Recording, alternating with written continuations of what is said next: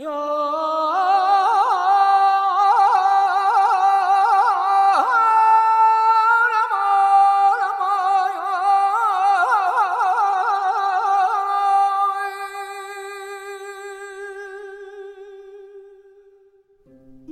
高窟的浩繁经卷，究竟是谁？为何埋下？不留姓名的藏经人背后，还有多少未解之谜？欢迎收听日本文学巨匠井上靖作品《敦煌》，译者刘木沙，播讲人菊与子。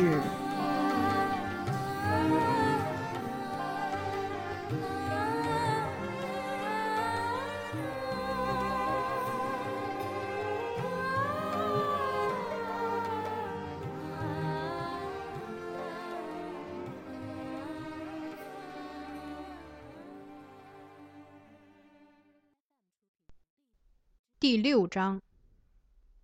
自明道二年夏至景佑元年，赵行德离开军队，受瓜州掌权者颜惠之命，专事经典翻译。颜惠拨出一栋厢房，专供译经者使用。行德和来自兴庆的六名汉人，自秋末开始，从早到晚埋首译经。此七人分工合作，将那些经典分成涅盘部、般若部。法华部、阿含部、论部以及陀罗尼分别翻译。瓜州的气候是九十天极寒，五十天酷暑，雨量稀少。大风冬春两季最为狂烈，漫天沙粒经常连续飞扬好几天，令天地为之晦暗，几无昼夜之分。行德负责《金刚般若经》部分，那是他在宿州时翻阅过的，工作进展很慢。但埋首议事，令他可以把一切都抛诸脑后。从这年初夏起，诸王礼部经常出城，与出没于附近的吐蕃军交战。西夏军时常会抓回一些俘虏，有的是吐蕃人，有的是回鹘人。而战斗规模再小，诸王礼也会躬身率军出击。诸王礼不率军出城交战的时候，行德总要两三天造访一次他那豪华府邸。那是初秋的事情，行德前往造访刚结束连日战斗、班师回府的朱王礼。行德喜欢此时朱王礼那张一贯有些亢奋的脸，以及他的行为举止、说话方式。他从不描述战斗情景与经过，有时被行德问急了，就含含糊糊地回答，然后招来照顾他生活起居的一名叫娇娇的年轻汉族女子，要他沏茶。在旁人眼中，朱王礼似乎颇为宠爱此女，此女也好像尽心尽意侍奉他。屡次造访中，行德免不了常听到朱王礼呼唤娇娇的声音，同他在战场上下令进击时的号令一样，腔调里透着一种独特的意味。这天是个难得没有风沙的日子，平静的秋阳，柔和的光芒洒遍窗外的中庭。邢德和这位尚未脱下戎装的老统领相对而坐，饮过茶，朱光礼开始脱去衣裳，娇娇绕到他背后，温柔地帮他更衣。哎，这是什么？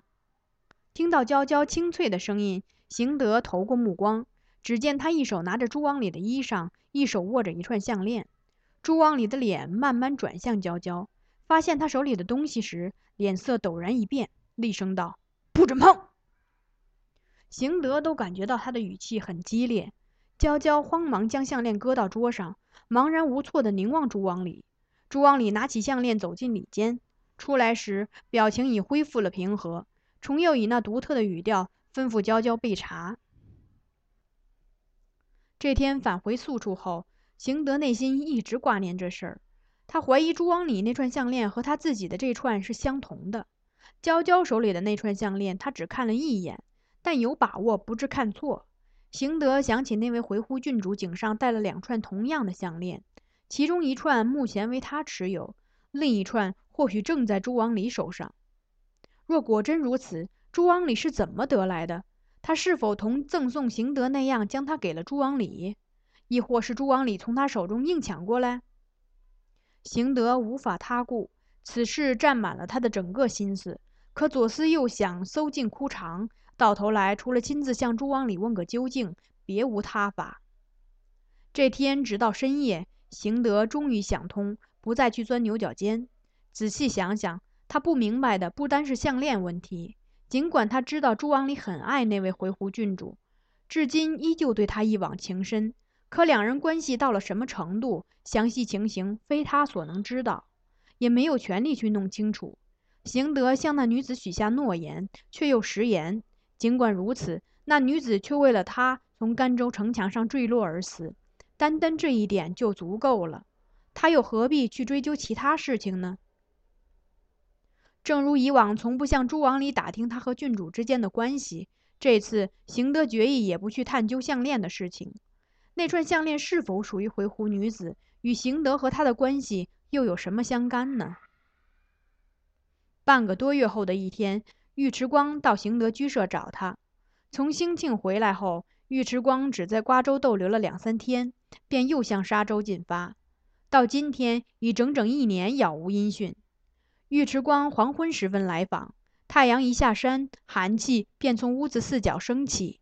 他仍是一副凶悍的神情，目光犀利，在邢德让座的椅子上坐下来，语带威胁地说：“有件事，今天非问明白不可。”那串项链你是从哪儿弄到手的？我的眼光错不了，那可不是一般的玉，在于田那种玉叫月光玉，世上罕见。我经手过不少玉，可从没有见过这种极品。不是有意要你那串玉，那玩意儿还是你保存着好。我想要另外一串。另外一串，邢德不禁提高了嗓门。没错，应该还有一串，请你告诉我它在哪里。我想把它弄到手，只要我想。没有什么做不到的。那串项链应该是成对儿的，另外一串在谁手上？我不知道，不可能。你手上这条项链应该有原主，快告诉我是谁？不知道。什么不知道？尉迟光火了，露出狰狞的面目，但玄又改变主意，缓和了表情道：“别那么刻薄嘛，老大哥，咱们好歹一块过往过心情不是？”不知道。那告诉我。你是怎么弄到这玩意儿的？偷来的？不知道。尉迟光气得发抖，少拿人当傻瓜！我尉迟光这样低声下气求你都不行。他站起来看看四周，好似又要动手教训邢德。告诉你，不知道就是不知道。好吧，那我就要你手里这串。尉迟光忍无可忍，伸手去抓邢德的衣领，但好像紧接着又改变了主意。他随时都可以抢走邢德身上的项链，但暂且不取，就相当于神不知鬼不觉地把东西藏在既安全又可以随时拿到的地方。何况拿两串总比一串好。尉迟光口气又软了下来。这么珍贵的美玉，还是应该收藏在恰当的地方。你那一串归你好了，我就要另一串。那串项链如果由我这个于天王朝的后裔来收藏，想必也是适得其所。我现在要去凉州，回来之前，希望你好好考虑一下。随后，尉迟光离开了这个暮色弥漫的微暗房间，走向寒冷的户外。二十来天之后，扬言要到凉州去的尉迟光又来到邢德的居舍。据他说，七月，西夏统治者李元昊终于越过边境，攻入宋土，一路劫掠平民，一直入侵到庆州，最近才回到兴庆。因此，甘州以东的河西之地，除了吐蕃军，近期还将有宋军来攻。目前正人心惶惶，局势混乱，而只有瓜州城还一无所知，太平安乐。事实上，甘州以东，无论沙漠、草原还是高原，几乎每天都有西夏军和吐蕃军乱纷纷地通过。连天不怕地不怕的尉迟光都觉得危险，放弃了前往甘州的计划。随后，尉迟光又问起了那个老问题。关于项链的事儿，你考虑了没有？你到底是从谁那儿弄到手的？不知道。邢德依旧这样回答。尉迟光盛气凌人的叫骂了一阵，胡闹一番，但毫无结果，只得又好言好语的请邢德重新考虑，悻悻而回。走前，他表示准备重组商队，前往高昌。次年景佑二年正月，诸王礼部接获出兵命令。这次西夏军为讨伐吐蕃绞丝罗，准备先攻下其根据地清塘。诸王礼部遂受命做前锋。西夏军的战略似乎是要抢在与宋军决战前，对吐蕃军发动大规模进攻，一举消灭其势力。邢德被招至朱王里府邸，朱王里劈头就问：“怎样？要不要一起去？”“当然。”邢德回答，“很可能不能活着回来，无妨。”邢德不怕死，尽管不能完成《金刚般若经》的翻译工作，诚属遗憾，但也无可奈何。如若侥幸得以生还，还可继续完成魏晋事业。但即将再度投身久违的沙场，邢德的一颗心悬了起来。不料两三天后，军队正忙于准备进发时，朱王礼又把邢德找去：“你还是留在这里已经好了，给你五百个兵，好好守城。”邢德正要说话，朱王礼厉声道：“少废话，这是命令。”接着，详细交代了各种繁琐的留守事项。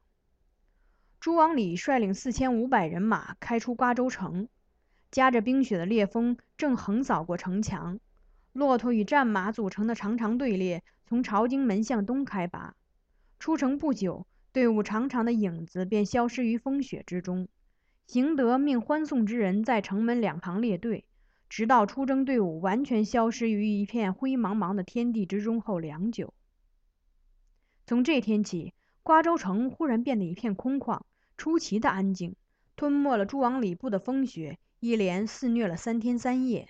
邢德忽然忙碌起来，无法像以前那样每日前往设在颜惠府邸的易经堂，偶尔过去也只能看看易经进度。工作虽然进展缓慢，但始终毫不间断。然后他又得立刻赶回营舍巡视，以免留守部队士气松懈下来。邢德没有领兵作战的经验，所以得训练自己才能担此大任。奇怪的是，朱王礼在时，经常有小股吐蕃军出没，双方常有小规模冲突；而朱王礼一走，吐蕃竟也约好了似的没了动静。或许附近驻扎的吐蕃散军都被动员参加了东边的大决战。六月底，朱王礼出征约半年之后，东部战况传入瓜州城。三名体格魁伟的汉族带来了朱王礼的一封书信，想必是由其口述，别人笔录的，用西夏文书写，文笔简洁。元昊亲自率军攻打牦牛城樊一月，敌拒降，遂诈河使其开城。进城后肆意杀戮，我折兵五百，待明朝向绞丝罗总营清塘进发。我折兵五百，大概指的是朱王礼部的损失。一个半月之后，八月中旬，朱王礼再次传来音讯，同样是战报，这次却以汉文书写：本军攻打清塘，其余各支分布安二、综合等诸战线。绞丝罗部将安子罗以兵卒断我归路。吾率部今攻略代兴岭，日夜鏖战以月余，折兵三千。上封信用西夏文，这次用汉文。看来西夏文执笔人多半已归入三圈折兵中。这且不说，字里行间看来，实在无法想象战况到底对西夏军是否有利。末尾那句“折兵三千”，无论如何还是惨重了些。与前番折损的五百相加，朱王礼已损失了麾下五分之四部族。捎信来的是一名留守甘州的士卒，并非来自战场。所以也没能给出字面之外的任何信息。又过了三个月，十一月初，朱王礼发来了第三封战报，这次比前两次更简单，也是以汉文写就。转战番地凡两百余日，绞丝罗南奔矣。我即将班师回城，元昊部亦将开赴瓜州。寥寥数字，邢德获知元昊经过长期激战。终把吐蕃的绞丝罗赶出老巢，欲复趁势进据瓜州和沙州。安静了许久的瓜州城忽然骚动起来，准备迎接凯旋的朱王礼。此外，为安置紧随其来的西夏主力，又要打点摄营等事。赵行德前往颜会府邸，告知朱王礼来信讯息。颜会脸上松弛的肌肉微微颤抖着：“这下惨了，我就知道迟早会有这一天。”现在终于来了。从颜慧的表情看不出他究竟是喜是悲。可一会儿，邢德发现他竟因悲伤恐惧而浑身颤抖，不知是否太过激动。颜慧一直嘴唇翕动着，喃喃自语，发出的声音很是低沉。我不是没说过，沙州我那位兄长贤顺，人人都说他机灵，可我认为正好相反。这次的事情就足以证明，西夏占领宿州时，他就应该和我一样向西夏臣服。